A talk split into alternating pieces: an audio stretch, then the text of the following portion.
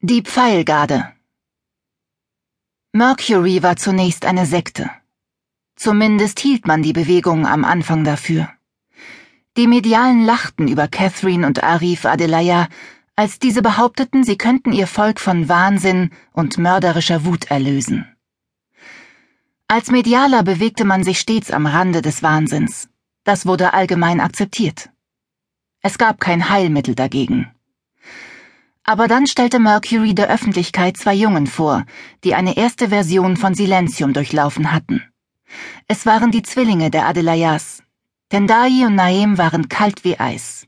Sie empfanden keinen Zorn und kannten keinen Wahnsinn. Wenigstens schien es einige Zeit so.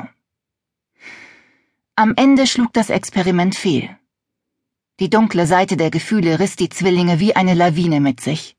16 Jahre nachdem sie als die Hoffnungsträger für eine bessere Zukunft präsentiert worden waren, begingen sie Selbstmord. Tendai, der stärkere von beiden, brachte erst seinen Bruder und dann sich selbst um. Es gab keinerlei Zweifel, dass sie die Entscheidung gemeinsam getroffen hatten. Sie hatten eine Nachricht hinterlassen. Wir sind Scheusale, eine Seuche, die unser Volk von innen her zerstören wird. Silenzium darf niemals Fuß fassen, nie im Medialnet verbreitet werden. Vergebt uns. Ihre Worte fanden nie Gehör, ihr Entsetzen erreichte die Öffentlichkeit nicht. Gefolgsleute der Sekte fanden die Zwillinge, sie wurden an einem unbekannten Ort beigesetzt, ihr Tod als Unfall hingestellt. Mercury hatte damals schon damit begonnen, eine zweite Generation abzurichten, hatte die Techniken verbessert, die Strategien verfeinert um unerwünschte Gefühle aus den Herzen und den Wahnsinn aus den Seelen zu tilgen. Die wichtigste Veränderung hatte sich allerdings im Stillen unmerklich vollzogen. Inzwischen hatten die Führer des Volkes, der Rat, ein verhaltenes Interesse bekundet. Doch das war nicht genug für Mercury. Sie brauchten jemanden, der Fehler und Irrtümer behob, bevor sie die Öffentlichkeit erreichten und dem immer noch skeptischen Rat zu Ohren kamen. Hätte der Rat etwas von den regelmäßig auftretenden Todesfällen gewusst, wäre das Projekt fallen gelassen worden. Die Adelayas konnten den Gedanken nicht ertragen, ihre Vision könne auf dem Schutthaufen der Geschichte landen. Denn trotz ihrer Erschütterung über den Tod der Zwillinge hatten Catherine und Arif nie den Glauben an Silentium verloren. Auch ihr ältester Sohn Said glaubte fest daran. Er war ein kardinaler Telepath, mit furchterregenden Fähigkeiten im geistigen Zweikampf. Auch er war quasi ein Schüler von Silentium, hatte das Programm aber nicht als Kind, sondern als junger Erwachsener durchlaufen. Er glaubte fest daran. Denn Silentium hatte ihm geholfen, seine geistigen Dämonen zu besiegen, und deshalb wollte er das Wunder der Heilung unter die Menschen bringen, wollte die Qualen seines Volkes lindern. Und so hatte er damit begonnen, alle Misserfolge auszumerzen diejenigen auszulöschen, die an den Versuchen von Silentium zerbrochen waren, indem er jeden Hinweis auf ihr Leben ebenso gründlich beseitigte wie ihre Körper. Catherine nannte ihn ihren Pfeilgardisten. Bald ging Said dazu über, Mitstreiter zu rekrutieren, die an dieselben Dinge glaubten wie er.